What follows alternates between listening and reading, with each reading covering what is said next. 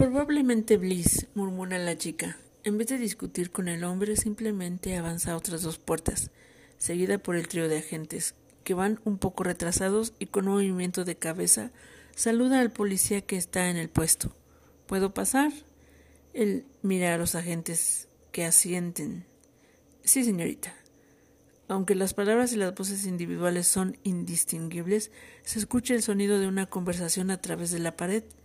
Se acalla en cuanto la puerta se abre, pero luego vuelve con más fuerza cuando las habitantes del cuarto ven a la chica. Maya. Un borrón blanco y negro con el trasero desnudo cruza el cuarto y se lanza a los brazos de la chica. ¿Dónde carajos estabas? Hola, Bliss. Dando unos golpecitos en los rizos despeinados de la pequeña chica, observa la habitación. De algún modo, el cuarto con capacidad para dos camas ahora tiene cuatro. Todas las que pueden caminar están apiñadas alrededor de las camas de las más lastimadas. Se toman de las manos o están sentadas con los brazos alrededor de los hombros o cinturas. Algunos de los padres más valientes están sentados en sillas junto a las camas, pero la mayoría de la mayoría está aplastada contra la pared más lejana, hablando entre ellos mientras siguen vigilando a sus hijas. Víctor se recarga contra la pared con una sonrisa, observando una sombra diminuta que sale entre las camas para abrirse paso entre las dos jóvenes. Es un gusto ver la sonrisa amable de Inara, la fuerza con la que abraza a la niña. Hola, Kelly, conocí a tus padres. Creo que los lastimé, susurra Kelly, pero la chica niega con la cabeza. Solo están asustados, sé paciente con ellos y sé paciente contigo misma. Víctor y sus compañeros se quedan ahí durante una hora, cerca de la puerta, observando a las jovencitas reírse, bromear e insultarse unas a otras y consolarse en las ocasiones, en los ocasionales colapsos emocionales y el llanto. Pese a su obvio disgusto, la chica permite que la presenten a los padres.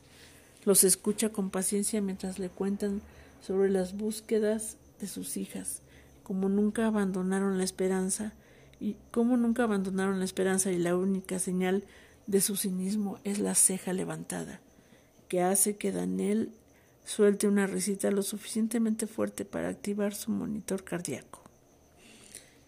Víctor puede identificar a Ravenna. Parece una versión más joven de su madre y observa con atención su breve conversación, deseando poder escuchar algo. La hija de la senadora tiene casi toda una pierna envuelta en vendas.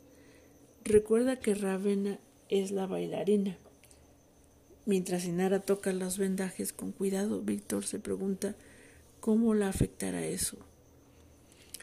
Puede nombrar algunas mariposas por las historias. Con las otras, tiene que escuchar los nombres que se dicen e intentar conectarlos con sus dueñas, a excepción de Kelly, que nunca recibió un nuevo nombre. Ninguna de ellas usa el verdadero. Siguen siendo los nombres del jardín y los que están en sus labios y en sus mentes, y la gente puede ver que los padres hacen un gesto de dolor cada vez que los escuchan. Y Nara dijo que a veces era más fácil olvidar. Por primera vez se pregunta si alguna de ellas lo hizo. O quizá la chica tiene razón y aún no están listas para que esto sea real. Es tentador quedarse ahí más tiempo, disfrutando el panorama para alejar algunos de los horrores de los días pasados. Pero Víctor no puede relajarse por completo. Hay más cosas que ver y más cosas que ella tiene que contarles. Más cosas que necesitan saber. Levanta la muñeca para revisar su reloj y los ojos de Inara se ponen en él de inmediato con una pregunta que no necesita pronunciarse. El asistente y ella suspiran, cerrando los ojos por un momento para prepararse, luego comienza el proceso de asegurarles a todas que volverá. Casi está en la puerta cuando, en la puerta cuando Bliss la toma de la mano. ¿Qué tanto les has contado? pregunta de golpe. La mayor parte de lo que importa. ¿Y ellos qué te han dicho? Avery está muerto.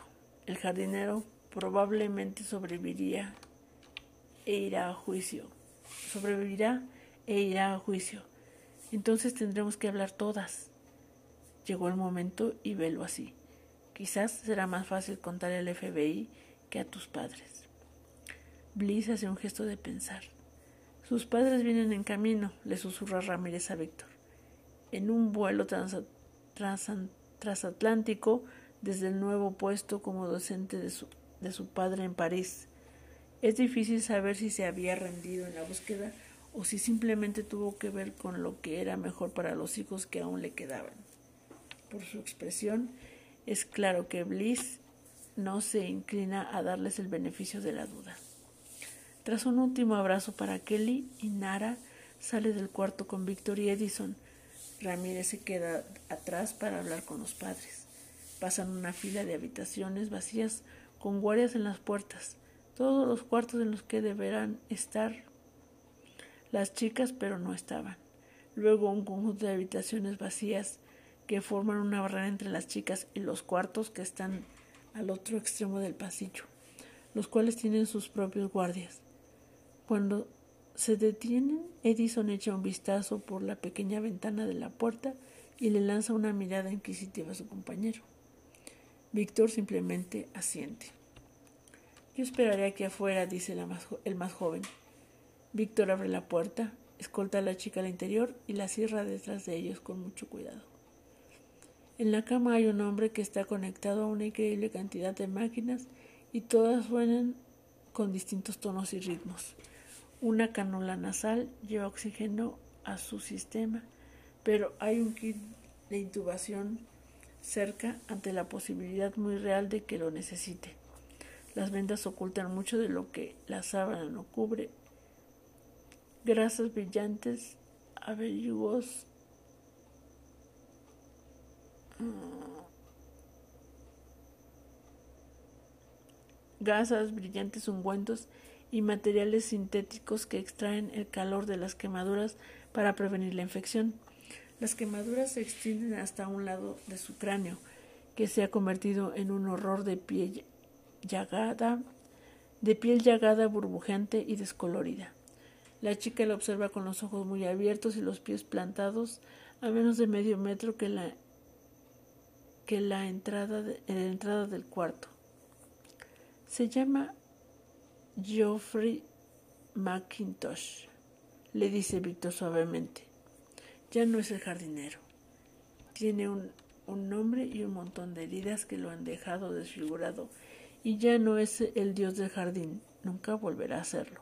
Su nombre es Jeffrey McIntosh y será llevado a juicio por todo lo que ha hecho. Este hombre no puede volver a lastimarte. ¿Qué pasó con Eleanor, su esposa? susurra la chica. Está en el cuarto de al lado para que puedan monitorear su corazón. Sufrió un colapso en la casa. Hasta donde sabemos no tenían conocimiento de nada de esto. ¿Y Lorraine? A unas puertas de aquí. Está siendo interrogada para determinar en qué medida se le puede levantar cargos por su participación. Se le harán una serie de evaluaciones psicológicas antes de que eso se decida. Puede ver que un hombre se forma, un hombre se forma en los labios de la chica, pero ella no pregunta. Se deja caer en una de las sillas que están junto a la pared, inclinándose hacia adelante sobre sus rodillas para observar al hombre que está inconsciente en la cama de hospital. Ninguna de nosotras lo ha visto nunca tan enojado, dice con voz muy baja. Ni siquiera por todo el daño que causó Avery. Estaba furioso. El agente le ofrece su mano e intenta esconder su sorpresa cuando ella la toma y la gasa rosa su piel. Ninguna de nosotras lo había visto así jamás. Los tres estaban en el extremo más lejano del jardín, cerca de la puerta, y era claro que el jardinero había enloquecido. Le estaba gritando a Desmond y a Avery. Tenía un gesto más que nunca.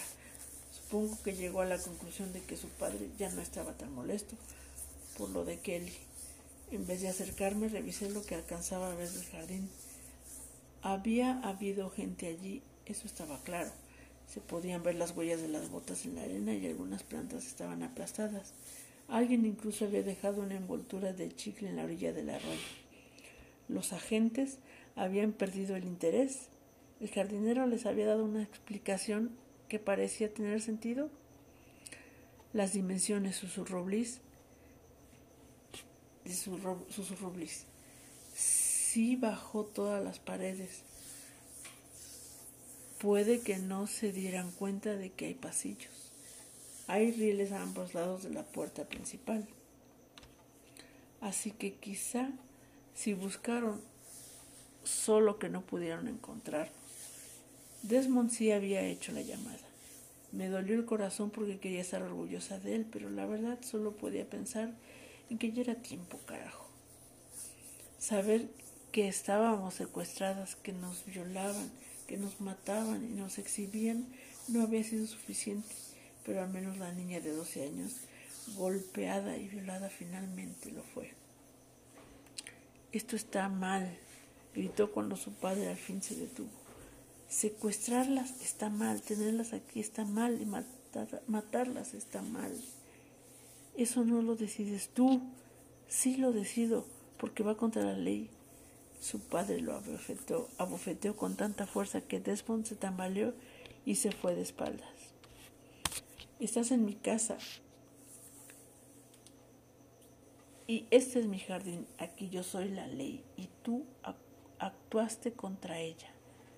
Riéndose como un niñito en Navidad, Avery desapareció y volvió un momento después con un palo de bambú, probablemente el mismo con el que lo habían azotado el día anterior. En serio, un palo. ¿Quién demonios apalea a un hijo adulto? De hecho, ¿Quién apalea a sus hijos de cualquier edad? Pero Avery se lo pasó a su padre y detuvo a su hermano menor, arrancándole la ropa hasta que su espalda y parte de su trasero quedaron al descubierto. Esto es por tu propio bien, Desmond, dijo el jardinero mientras se enrollaba las mangas. Desmond luchó, pero Avery atrapó su cabeza con una llave. con el rostro de Kelly pegado a mi estómago para que no pudiera ver, nos quedamos allí y observamos cómo el jardinero azotaba a su hijo con el palo. Le dejó unas marcas rojas que rápidamente se hincharon hasta convertirse en llagas. Ah, y Avery es loco, ese loco infeliz vitoreaba con cada golpe. Desmond seguía luchando por soltarse, pero no gritó, pese a lo mucho que debía dolerse. El jardinero contó y tras algunos golpes lanzó el palo lejos de él. Las porras de Avery se detuvieron. ¿Eso es todo? preguntó furioso. A mí me, me diste esos mismos por errar a la perra. Presioné mi cadera con una mano y sentí la cicatriz gruesa que dejó ese, ese herraje. ¿Equivalía a veinte golpes con un palo? No te metas en esto, Avery. No, pudo, pudo habernos metido a ambos a la cárcel, incluso con pena de muerte. Y si lo dejas ir con veinte, soltó su hermano sobre el sendero de arena y se puso de pie. Casi destruyó todo lo que has, casi destruyó todo en lo que has trabajado durante treinta años. Te dio la espalda y negó lo que significa ser tu hijo. Te dio la espalda. Avery, ya te dije, Avery sacó algo de la parte trasera de su cinturón y de pronto ya no importaba lo que su padre le hubiera dicho. Avery era el dueño del lugar. Eso es lo que logra con una pistola. ¿Le diste todo? gritó, apuntalando a su hermano con la pistola.